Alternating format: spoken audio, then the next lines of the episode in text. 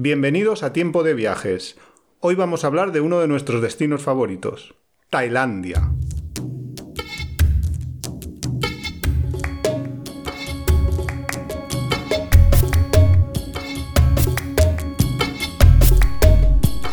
a Tailandia. Muchos de vosotros o habréis ido o estaréis pensando en ir o os gustaría verlo. Porque cuando pensamos en Tailandia, en nuestro imaginario, pues es un país muy amable, es cómodo, es fácil de viajar, tenemos otras referencias. Mm, si tuviéramos que hablar de Tailandia, cuando estábamos preparando decíamos, uy, es que podíamos hacer seis o siete episodios. Yo Por- podría hacer una temporada entera de Tailandia. Me encanta, es el destino. Bueno, es, en, en el ranking, en el episodio piloto, en el ranking de mis países favoritos lo puse el tercero, pero es que podría haberlo subido más incluso que eso, pero bueno. Claro, sorprendentemente en el mío no aparecía, pero también porque nos marcamos un ranking de 5. Entonces ahí había que estar en el podium. Está el 6. No, no, no está el 6 tampoco. Te- me dejé otros, pero, pero está. Digamos que sí que es puerta de entrada al sudeste asiático. Sí, ¿tú lo recomendarías como primer país para empezar con Asia? No, no ya con, solo con el sudeste asiático, sino también... No sé si lo recomendaría o no lo recomendaría porque eso va a ser como muy personal, pero sí que es lo que la gente suele hacer. Primero, ¿qué nos ofrece? Cuando llegamos a Tailandia, ¿qué tenemos? Tenemos el gran aeropuerto Bangkok, que es puerto de entrada para todos. Entonces, en cuanto a infraestructura, Tailandia es cómodo porque presenta buenas infraestructuras de transporte, Y de turismo en Tanto- general, porque... por tierra como por mar como por aire. Claro. sí, sí, sí. Entonces, esa parte no, no son de como equivalente a otro país de rentas per cápita parecidas. Por ejemplo, no son los trenes de la India. Jo. Son muchísimo más cómodos. Los recomendaría la gente. Me preguntan, ¿los También recomendarías? es verdad que los trenes de la India depende de la categoría en la que viajes. Que nosotros es que somos muy extremos y nos íbamos a las categorías más baratas. Y, y el más barato en Tailandia y el más barato en India sí que es verdad que es mucho más cómodo el de Tailandia. Otra de las cosas que hablaremos, supongo, a lo largo del episodio, cuando dice los recomendarías, es un país muy asequible. Económicamente necesitas presupuestos bajos para estar muy cómodo. Aunque ha ido subiendo un poco porque, bueno, nosotros, nuestro primer viaje fue en 2012 y, nuestro, bueno, y hemos estado ahora recientemente justo antes de la pandemia. Pero eh, sí que se ha notado un poco la subida, pero mm, nada comparado con viajar por Europa, por ejemplo. Es muchísimo más barato incluso que países baratos como Polonia. Claro, y el hecho de que sea muy barato, lo que decíamos, en cuanto a transporte, te va a permitir transportarte cómodamente por tierra. eh, alquilar motos es una de las opciones. Tienes opción de taxi, de hecho tienes opciones de Uber, eh, tienes opciones muy cómodas. Sí. Sí, sí que es, el transporte está bien. Y luego además, eh, sí que, que nos vamos a encontrar cuando lleguemos va a ser muy diferente. O sea, hay un gran contraste entre lo que sería visitar ciudades a visitar islas. O sea, puedes hacer un turismo de ciudad, un turismo más de islas o un turismo más rural. Más rural, sí. Con más aventura, más senderos, más... Sí, incluso. Meterte en selva. Bueno, Pero incluso no, no, no te apetezca la aventura, la parte de aventura, la parte rural es muy interesante en Tailandia porque sí que ves las comunidades, porque eh, Tailandia es un país, aunque está bastante unificado, es bastante diverso y hay bastantes comunidades que son un poco más. eh, son diferentes a lo que a a las de unas zonas que las de otras. Y entonces sí que es muy interesante ver toda esta parte que se ve en la parte rural. Obviamente en las ciudades también existe, pero mucho más, está mucho más escondida. Tailandia es un país que te aporta. No todos los sitios de vacaciones, mm, después de ir, como que han dejado una marca en ti. Y en ese sentido creo que Tailandia sí que te aporta. Luego tiene la contrapartida de lo que nos está comentando Iván, de nosotros hemos desde 2012 hasta la actualidad, en el 2021, hemos ido en varias ocasiones y sí que hemos visto un poco la transformación. Este proceso de imposición de cultura dominante, de occidentalización de algunas Claro. cosas, de... Claro, porque aquí hay que decir que Tailandia es, eh, es la meca del turismo, o sea, dentro de la parte del sudeste asiático es el país que más turistas recibe, es el país que mm, tiene, creo que es un 50% de su PIB es turismo, con lo cual hay que imaginarse la cantidad de gente que, que va, que visita, que viaja por allí, y entonces, claro, eso hace mella dentro de las dentro de la parte cultural del país, que aunque obviamente se va a mantener, pero también se va a resentir un poco siempre. Claro, eh, y hay turismo de todo tipo. Quiero decir, hay de todo tipo, pero muchísimo turismo mochilero Y turismo, turismo. Quiero decir que no siempre es respetuoso con comunidades locales. Me estoy acordando, por ejemplo. Me hace gracia tu expresión, turismo, turismo. Como si hubiera un turismo y otro turismo. Pero bueno, es que el tema de turismo, viaje, soy turista, soy viajero. Eso, vamos, eso habrá que dedicar un programa entero a eso. No, pero me refiero, las mujeres estas de los collares del cuello largo, que seguro que todas os, os viene a la imaginación. Claro, que esas son originarias realmente de Myanmar, pero están allí porque son refugiadas. Pues no siempre cuando se les visita eh, se intenta mantener este respeto de son seres humanos con su propia cultura. Muchas veces yo a veces me he sentido incómoda en sitios así, viendo gente que parece que vayan ahí a los monos del circo, de ponle un collar más, haz no sé qué, que dices, pero se darán cuenta que estos son. Y hay gente, y de hecho yo, en una de las veces que fuimos, los visité y luego éticamente o por responsabilidad, porque creo que si reciben más turistas seguirán desarrollando ciertas prácticas con las que puede que no esté del todo de acuerdo, pues dejo de, de visitarlas. Entonces, en ese sentido, claro, pero es que eso y con muchas más, porque eso es como muy llamativo, porque la gente sí que se para a hacerle fotos, como tú dices, como si fuera un zoo, pero luego con poblaciones rurales que no tienen así como Claro, pero es que eso pasa, eh, bueno, y aunque nos estamos desviando un poquito del tema, pero es que eso pasa porque la industria turística lo favorece y la industria turística sí que es un problema y sí que es un gran problema en Tailandia y en muchas otras comunidades de muchos otros países de la zona o de otros países del mundo. Sí, yo solo decía de que Tailandia nos aporta mucho, pero a lo mejor nosotros no le aportamos tanto como ella nos da. El dinero. bueno, sí, es una cosa bastante interesante que también tendríamos que ver cómo están. O a mí me gustaría saber cómo está la situación no, ahora. Claro, ahora deben de estar bastante mal porque si el 50% de su, de, su PIB es turismo, pues ahora sin turismo, pues deben de estar bastante, bastante jodidos. Aunque también es cierto que muchos viajeros se han quedado atrapados, entre comillas, en, Tailandia, y entonces eso les ha hecho, como los chicos de Renunciamos y Viajamos, que están allí y, están haciendo, y abrieron su podcast y lo están haciendo desde, desde Tailandia. Y eso les ha aportado, por supuesto, pues les habrá aportado algo de, estabilidad económica que se mantenga un poco, pero, pero sí que es cierto que el golpe debe haber sido tremendo. Claro, ¿y qué es lo que nos encontramos cuando llegamos a Tailandia? Para la gente que no lo haya visto, pues tiene monumentos, toda esa parte sudeste asiático, yo sí que creo que es la puerta de entrada al sudeste asiático. Sí, sí. Y es fácil de visitarla, eh, eh, la gente te permite, ¿cómo se llama? Las RIM, las las iglesitas, que no son iglesitas, que tienen ¿Los ellos. templos? Sí, sus templos. Claro, sí que están abiertos, puedes ir a verlos. Algunos son muy impresionantes. Sí, en general los budistas, en todos los países budistas, es, es, una, es una religión que está muy abierta a los extranjeros, eh, no tiene mucho problema mezclarse, etcétera, etcétera. Aparte de que también es verdad que en, en Tailandia, como en otros países budistas, hay una especie de mili religiosa, no sé cómo llamarla, servicio religioso, que hay muchos jóvenes, de, sobre todo de zonas rurales, que durante una época de su vida se van a los templos para poder estudiar, porque en realidad es muy complicado para ellos poder irse a una ciudad y estudiar en una ciudad y formarse. Y luego o bien se quedan como monjes o bien se van a, a su a su casa o, se buscan una familia, forman una familia ya tienen unos estudios que le permiten tener un trabajo un poquito mejor que el de sus padres. Claro, no todos los que veamos con pues eh, las vestimentas de monjes, los jóvenes, con su actividad esta de ir pidiendo el desayuno, van a acabar siendo monjes budistas. Que yo la primera vez que los veía creía que todos esos niños de naranja iban a acabar siendo monjes budistas. Sería el, equivalente en nuestras sociedades de ir a una escuela de monjas, que a lo mejor vas con un uniforme de una determinada manera a lo mejor tienes, tienes una educación que obviamente está marcado por esa cultura, pero no acaba todo el mundo siendo parte de lo que son luego los, los conventos, iba a decir, no sé cómo se llaman. Los, templos, No sé, claro, tendrán su nombre, pero vamos, templos, son templos.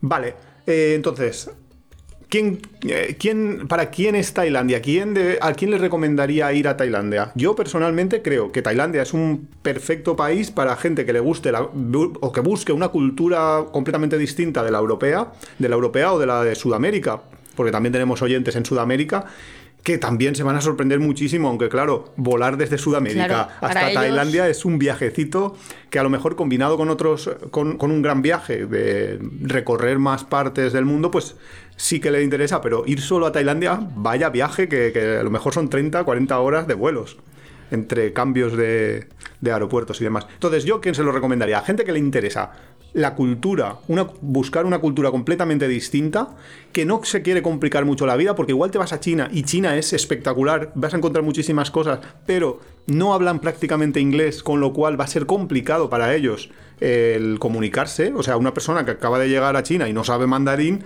pues va a tener un, un pequeño problema más añadido al, al, al viaje en sí. Mientras que en Tailandia todo el mundo más o menos habla inglés, eh, hay muchísimo, muchísimas infraestructuras turísticas, es todo muy barato en general, con lo cual es un viaje muy recomendable para cualquier persona que quiera descubrir por primera vez Asia y que quiera a la vez eh, o que busque eh, cultura.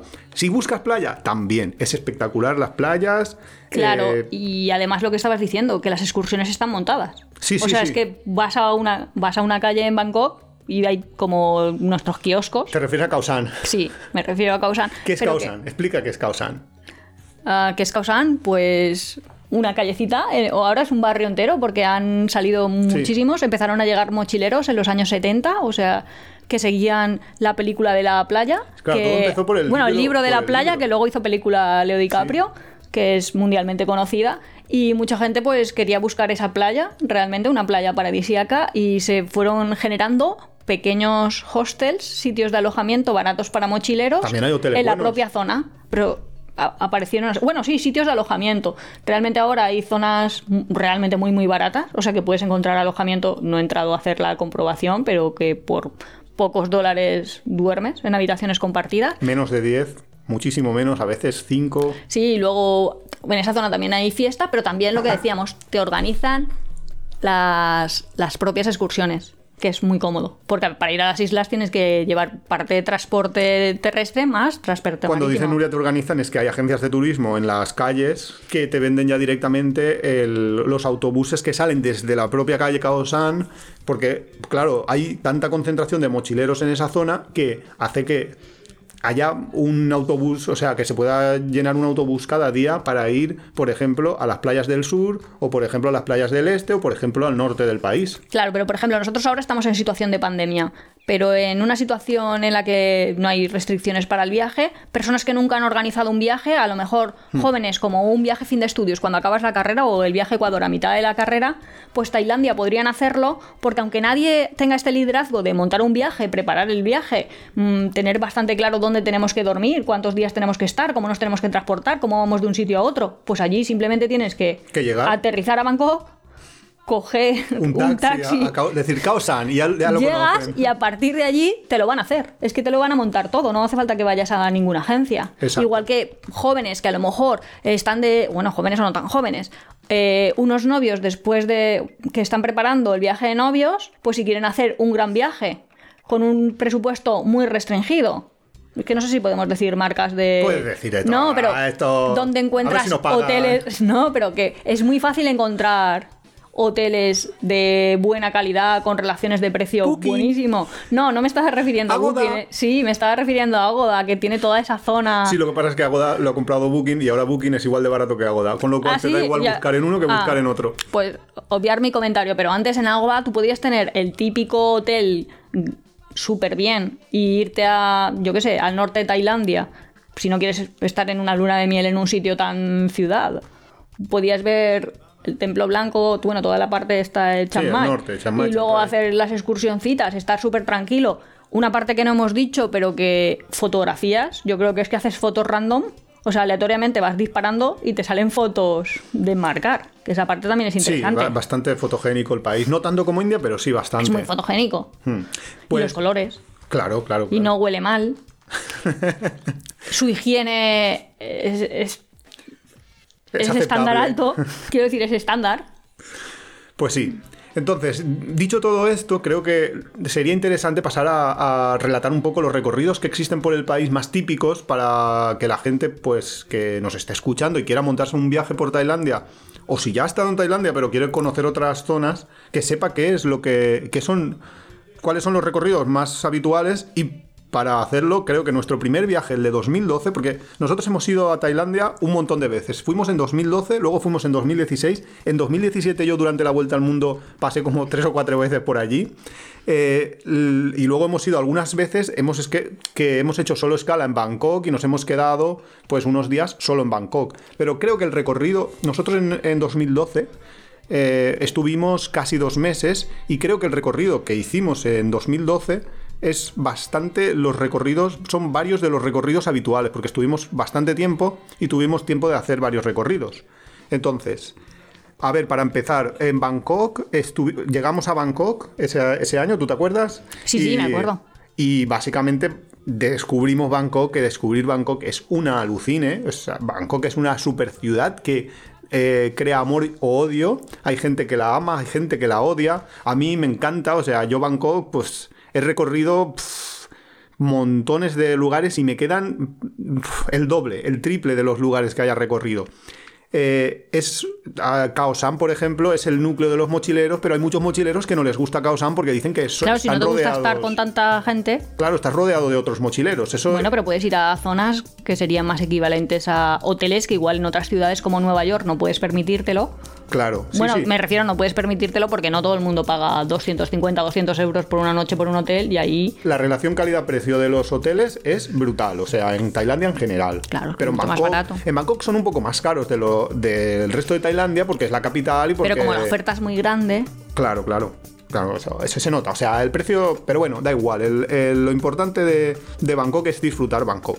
Bangkok tiene un montonazo de restaurantes. Tiene restaurantes desde comida internacional hasta comidas. Eh, como diríamos? Mm, una especie ¿Locales? de. Sí, sí, comidas locales, pero una especie de los restaurantes Michelin que tenemos aquí, que tú aquí ni te puedes plantear moverte por ese tipo de ambientes. Puedes ir a sus restaurantes de lujo y encuentras comidas locales de, de Tailandia, comidas locales tailandesas que están eh, en un nivel de bastante lujo por precios que te puedes permitir perfectamente como 15 euros una cena o cosas así. Y vale la pena. O sí, sea, 15, creo 20 que vale euros la pena. Comes muy bien. Sí, sí, sí. Eh, y en un sitio... Muy chulo. Sí, o en rascacielos. Claro, en, lugares con terrazas, cosas así. Vale, entonces, Bangkok es Bangkok y Bangkok podríamos dedicarle un programa entero, yo creo, un día. Porque si, hay, si, a, si a la Sí, gente le porque- interesa, nosotros podemos hablar de Bangkok también durante horas, o sea, en plan... Porque Claro, porque tienes distintos barrios, tienes... Es que por tener, si te alejas un poco, tienes hasta mercados flotantes. Sí, Bangkok O sea es que- impresionante. O sea, para mí es una de mis ciudades favoritas del mundo entero. Vale, saliendo de Bangkok, ¿qué tienes? A 100 bahts, 100 bahts son como 2 euros y medio. 100 bahts de distancia en está tren. 40, ¿Perdona? que está a 40. Sí, normalmente está 35 o 40 el euro. Te dan por cada, por cada euro te dan 35 o 40 bahts. Pues a 100 bahts, que son eso, 2 euros y medio, no llega a 3 euros. Tienes eh, uno de, los, de las antiguas capitales de- del reino de Siam, de Tailandia, que es Ayutthaya. Ayutthaya es espectacular. Es un lugar que vale la pena visitarlo, eh, aunque sea solo un día, pero vale la pena visitarlo. Yo lo he visitado creo que dos veces. La primera vez fue contigo en 2012 y luego fui cuando volví durante la vuelta al mundo. Y es un, lugar que es encantador porque está llenísimo de templos en un lugar muy concentrado, muy pequeñito, igual que Bangkok, Como que es lo mismo, pero muy grande, pero, pero ahí está súper concentrado. Y está en la ruta hacia Chiang Mai, que es la- el primero de los recorridos. Es Bangkok a Chiang Mai, pasando por Ayutthaya y Sukhothai. Esos son lo más típico. Pero luego hay alternativas, como por ejemplo hicimos nosotros, de pasar por Lopburi.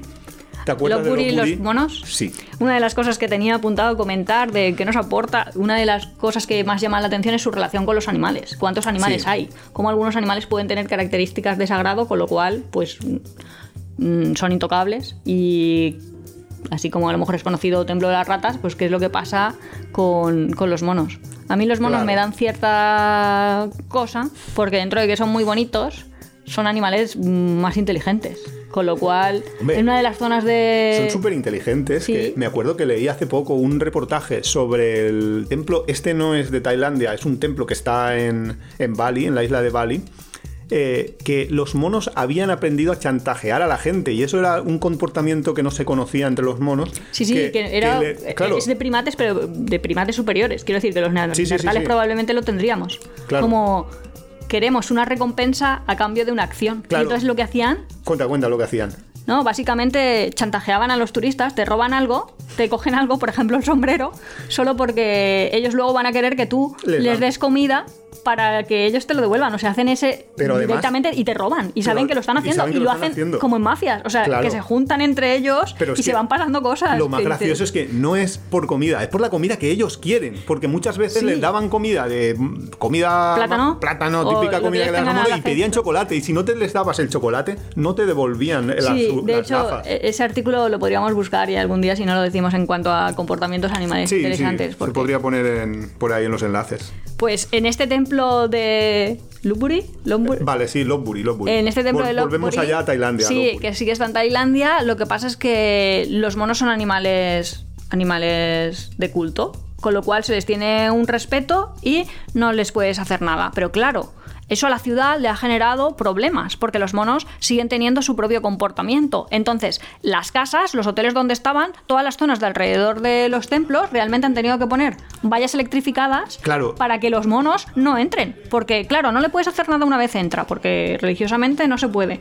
Pero Tampoco ellos entran, dejarle entrar. ellos entran a tu casa y hacen todo tipo de cosas. Claro, y, me acuerdo cuando yo estuve planificando este viaje, eh, era 2011 por ahí cuando lo estaba yo mirando por, por, informarme un poco de lo que había en Tailandia. Y entonces me acuerdo que leí en varios blogs en inglés gente que había ido a Lopburi y que decía horrorizada que había eh, elegido un, un hotel justo en la plaza porque Lopburi básicamente se trata de un templo, que es el, el que llaman Templo de los Monos, que está infestado de monos. ¿Vale? Sí, y este está en una. infestado, es infest- infestado. Sí, sí, cuando decimos infestado es que hay una cantidad desmesurada. Entonces, estos monos, en teoría, este, este templo está encerrado. Pero claro, los monos saltan las vallas. Este templo está cerrado porque quieren que. O sea, la cuestión es que puedes visitar el templo pagando muy poquito, no me acuerdo cuánto, un euro o así. Y puedes entrar dentro del templo que está, pero llenísimo de monos. Pero es que está en medio de la ciudad, en medio de una plaza de la ciudad. Y entonces, todo lo que rodea a la plaza esta son hoteles y casas de particulares. Entonces, claro, ¿qué pasaba? Que hay gente que, reserva un hotel que está justo en esa plaza y le entran los monos.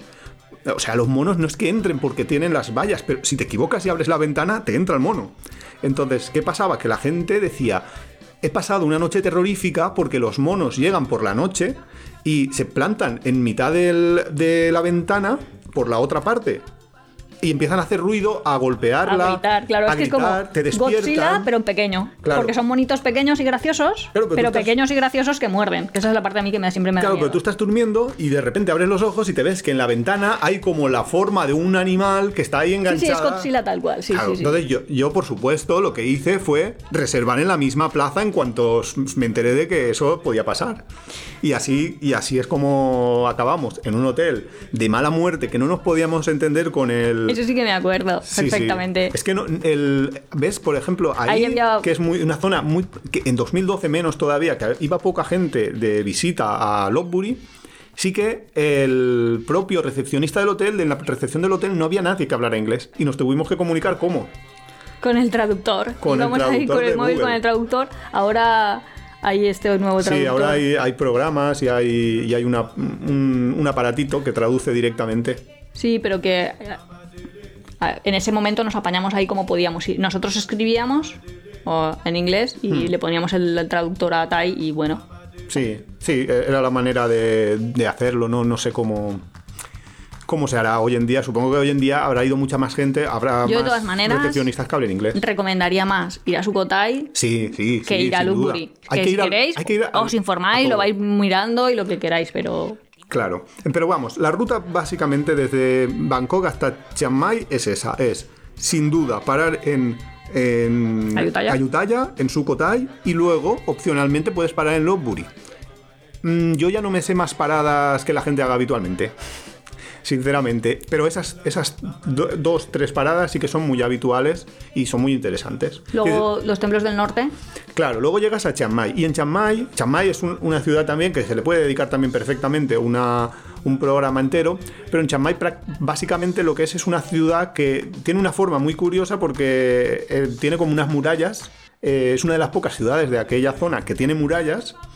Y luego tiene mogollón de templos, tanto en Chiang Mai, Chiang Mai, como en las afueras de Chiang Mai, que para eso hay, hay que alquilarse una moto y ir por los por los diferentes templos y las diferentes zonas. Sí, que eso no hemos dicho, pero alquilar una moto Muy y...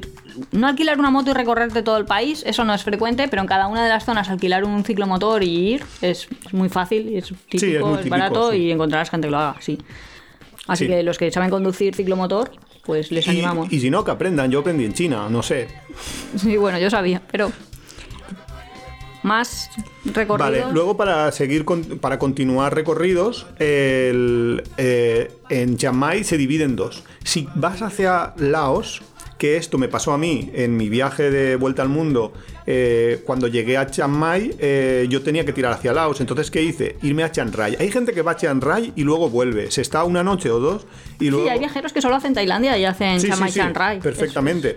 Pero si vas hacia Laos es lo mejor porque justo eh, está justo al lado de la frontera Chiang Rai y es y, y la zona esta de Laos es como una puntita de Laos, con lo cual te viene perfecto para recorrer Laos de norte a sur. Entonces, en Chiang Rai, básicamente, yo Chiang Rai eh, lo que solo recomiendo una cosa, que es el, el famoso templo blanco. Es un templo que lo habréis visto en muchísimas fotos, que es un templo que es perfectamente de color blanco, porque es un templo muy moderno, que me, me hace gracia porque eh, la Claudia, de los viajes de Claudia, lo definió en uno de sus posts como la locura del blanco o el misterio del negro. Pues es un poco eso, es, es un templo así en blanco y negro que tiene mm, los motivos, los las típicos eh, grabados que, que hay en todos los templos y que podemos ver en muchísimos lugares son actuales, son de la cultura pop. Son, por ejemplo, Bola de Drag. Tienes por ahí un dibujo de Son Goku, Son Goku. en mitad del esto, o de Harry Potter, o de Sí. cualquier cosa que, que puedas imaginarte, porque está llenísimo de grabados actuales. No es como otras, Que a lo mejor es del templos. siglo XII o del siglo XVI, entonces no reconocemos Claro, claro, simbología. esos símbolos pues para nosotros pues nos dicen cosas si los hemos estudiado, pero si no no nos están llamando no nos están dando ningún mensaje reconocible. Entonces, esto es Chiang Rai, que es cuando te vas hacia el norte. Si te vas hacia el este, ¿qué es lo que tienes? Si te vas hacia el este... Hacia el este de, de Chiang Mai. O... Claro, tienes el Mae Hon, Loop, que se Ah. llama, aunque mucha gente, la mayoría de gente, solo va a Pai. Pai es la primera parada del Mae Hon Son Loop. Vale, país, una ciudad de descanso para gente que cuando a lo mejor, gente que está mucho Hippie. tiempo...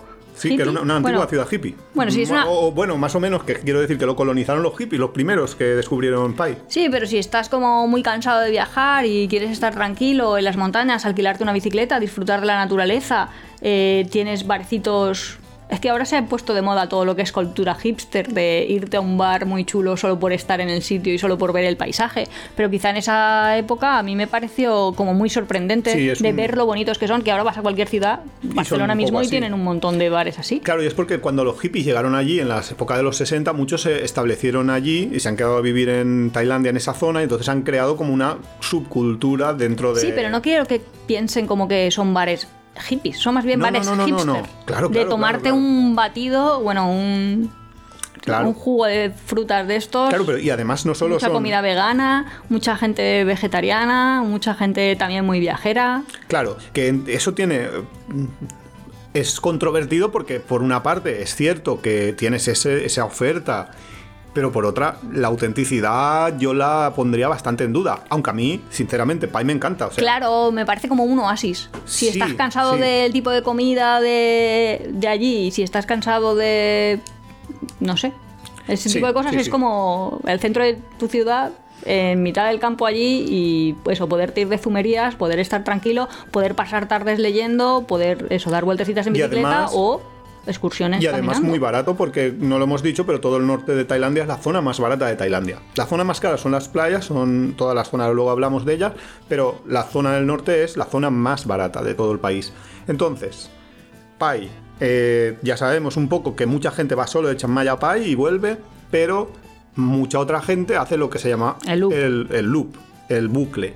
¿Qué, ¿Qué significa el bucle? Que es que en vez de irte hacia, o sea, de volverte directamente desde Pai hasta Chiang Mai, continúas hasta Mae Hon Sot, que es otra población bastante interesante porque tiene otros templos. Es, ¿Cataratas? es un poco como era Pai justo antes de, de su colonización turística, entre comillas. Tiene cataratas, bueno, es que las cataratas están por todo Sí, el es país. que hemos tardado mucho en decir la palabra cataratas en este episodio dedicado a Tailandia y quizá deberíamos sí, de haberlo nombrado más. O es- Sí. Sí, es una parte muy importante del país, el, el típico... Sí, verde cataratas. Sí. Eso es Tailandia. Y muy chulas y a veces... eh, Arrozales. y arrozales. Pero las cataratas muchas veces, ahora que las nombras, eh, muchas veces las cataratas ellos las aderezan con columpios, con distintas actividades que puedes hacer como saltar al agua desde distintos puntos, todo bastante organizadito, por, comparado con otros países Claro. más aventura, más de aventura.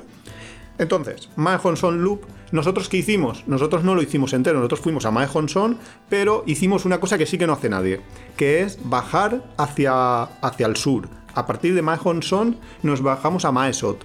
Mae Sot, mucha gente la ha pasado por allí, pero poca gente se queda. Mae, Mae Sot es un típico sitio desde Bangkok donde te vas para cruzar la frontera hasta Myanmar.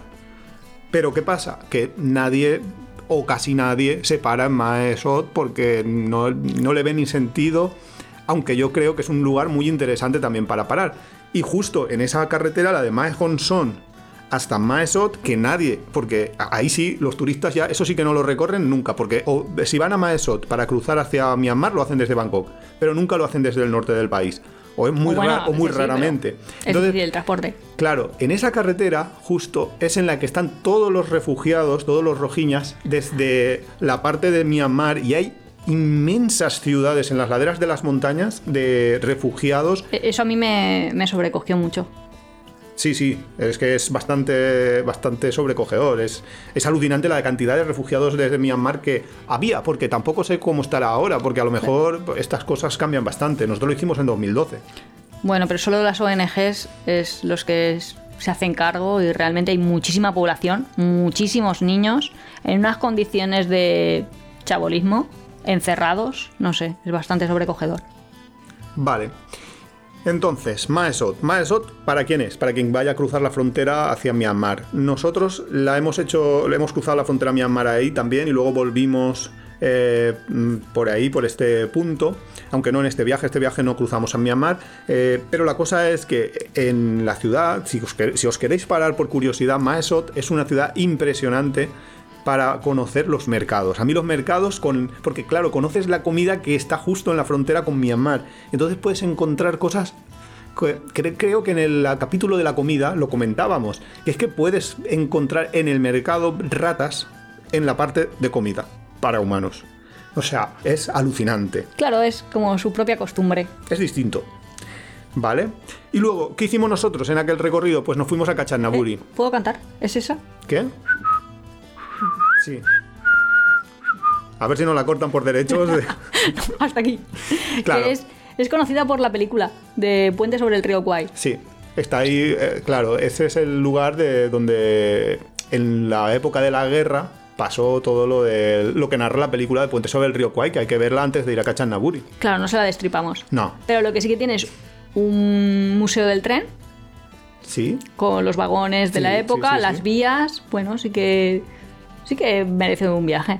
Sí, sí, sin duda. Hay gente que lo hace desde Bangkok directamente, Claro. es una de las excursiones que te ofrecen. Para Claro. la gente que no quiere ir todo el norte ni hacer todos los. Pero yo recomendaría no hacerlo en, en excursión desde Bangkok. En Bangkok te vas a la estación de trenes y lo haces con el tren. Bueno, puedes hacer justo, Porque porque si lo que vas a hacer es visitarlo, Claro. visitar una estación de tren, pues coges el tren y, Y no vas. solo la estación de tren, Cachanaburi es, es muy chula. Ahí está, además, eh, lo que pasa es que ahí sí que te tienes que alquilar una moto o ir en una excursión organizada, porque está un poquito lejos, pero ahí hay una de las, eh, de las cataratas más grandes de toda Tailandia. Y por tanto, una de las más Sí, grandes del sudeste también merece un. Sí, Cachanaburi a mí me, me gustó mucho, es muy entrañable. O sea, es una ciudad que, no sé, te guarda un buen, guarda un buen recuerdo de, de ella. Para muchos viajeros eso es como un viaje. Los que hacen Bangkok más el norte. Sí, mucha gente hace Bangkok y el norte. Si Otro viaje 15 totalmente días- diferente. Si tienes 15 días, Bangkok y el norte es un típico viaje. Sí. Otro viaje diferente sería irnos hacia las playas. Que las Exacto. playas tienen los dos mares.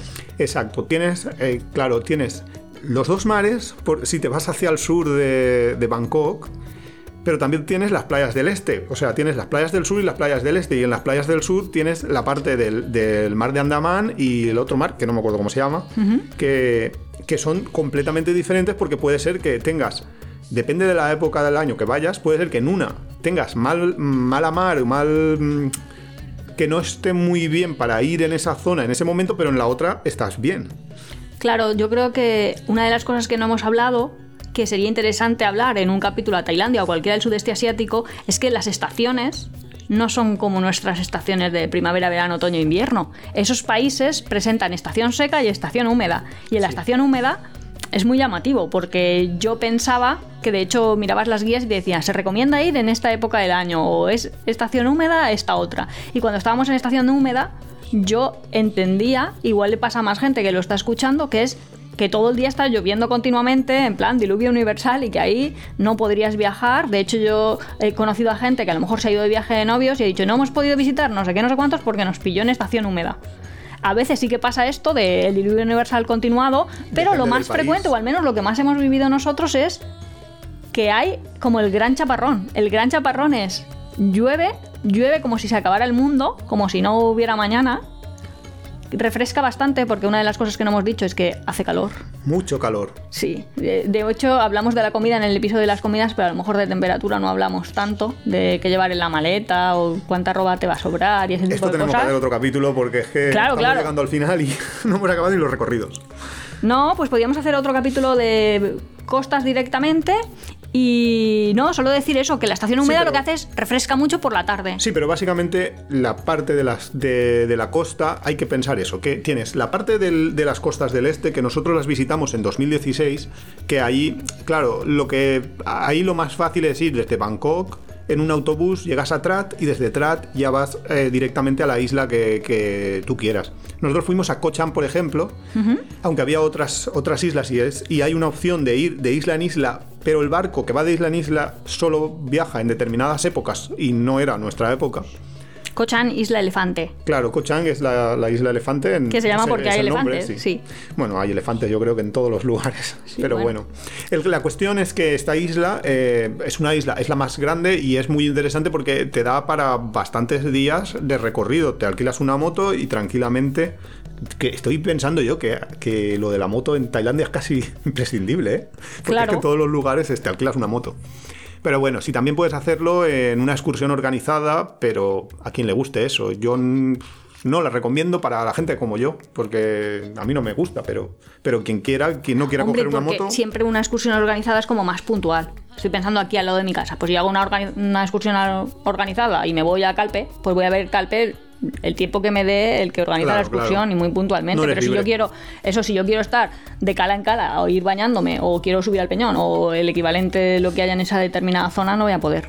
Vale, y luego por la otra parte, por la costa, por la parte de la- del sur de Bangkok, eh, porque, bueno, ahora que lo pienso, eh, cuando vas hacia las playas del este, una parada también que puede ser interesante o no es Pattaya. Nosotros estuvimos en Pattaya un par de días y a ver, si te encanta la fiesta, es como... Pattaya es el lugar de... Magaluf. Sí, es el Magaluf de Tailandia. O sea, y además está pegado a Bangkok que llegas en unas pocas horas. Con lo cual, si te interesa eso, pues tienes Pattaya, ¿vale? Luego, las playas del sur. Las playas del sur, ¿qué tienen? Las playas del sur hay playa, hay islas, varias islas muy interesantes, algunas completamente desconocidas. Podríamos hacer, de hecho ¿Por qué no creo... hacemos un capítulo de Sí, islas? Yo creo que vamos a hacer un capítulo. bueno, si- próximo. Si, la gente nos lo pide, lo hacemos. El próximo u otro. La cuestión es que para ir hacia el sur hay un tren que es muy interesante, que nosotros lo hemos cogido también en, en- en ruta sur y en ruta hacia el norte, que te lleva hasta, hasta, hasta Myanmar, iba a decir, no, hasta Malasia.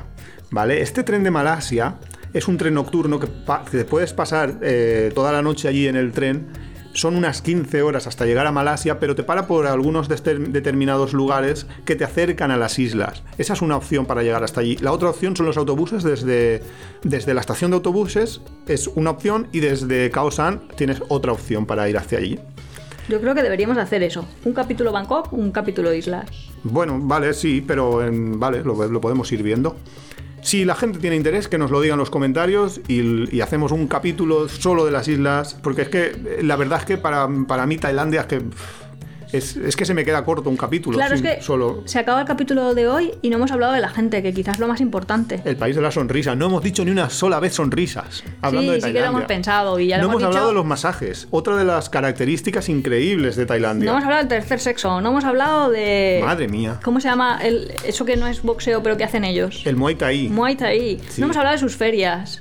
Y de sus fiestas y de cómo viven ellos las fiestas. Sí, y de todas esas tradiciones. Quedan tantas cosas en el O tintero. sea que hemos hecho una primera aproximación Tailandia, viendo qué nos vamos a encontrar, hablando un poco de su transporte, viendo pinceladas en las ciudades, lo que podrían ser posibles recorridos, tanto en el norte como un recorrido a playas, y hemos visto que nos aporta un montón de cosas, como una comida excepcional, la gente, que tendremos que hablar más, también tiene opciones de naturaleza para los que le gustan hacer trekking, senderismo, visitar cataratas, Sí, tiene ese mucha tipo de naturaleza. cosas está muy bien. Luego, una parte y su relación peculiar con los animales, que también es muy interesante. para lo bueno y para lo malo. Una parte que no hemos casi profundizado, pero es todo lo que son templos, porque hemos dado por sentado que todo el mundo entendía cómo son los templos, pero yo me acuerdo de estar viendo budas gigantes de oro, budas gigantes tumbados, budas de pie, las distintas posiciones, toda esa parte, con algunos... Y luego que es la puerta de entrada al sudeste asiático. Sí, y hemos hablado un poco de los recorridos y ya no nos ha dado tiempo a nada más. Bueno, Sinceramente. Nos hemos quedado con ganas de ir allí, saludar a todos los que están allí. Si alguien está atrapado en este confinamiento, pues iba a decir casi que les Vale. envidiamos, pero no, no No, sabemos cuáles son las situaciones sí que les- particulares de cada uno. Yo sí que les envidio. Yo cuando los de Renunciando y Viajando los he visto en vídeo, no se, no se ven mal, mal. No, están bastante, bastante bien allí.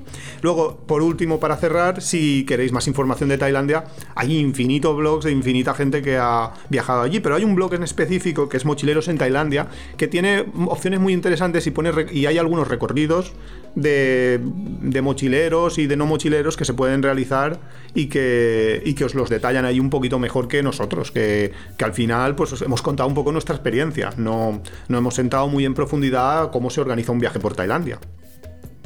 Y nada más, nos vemos la semana que viene en otro episodio de Tiempo de Viajes. Hasta luego.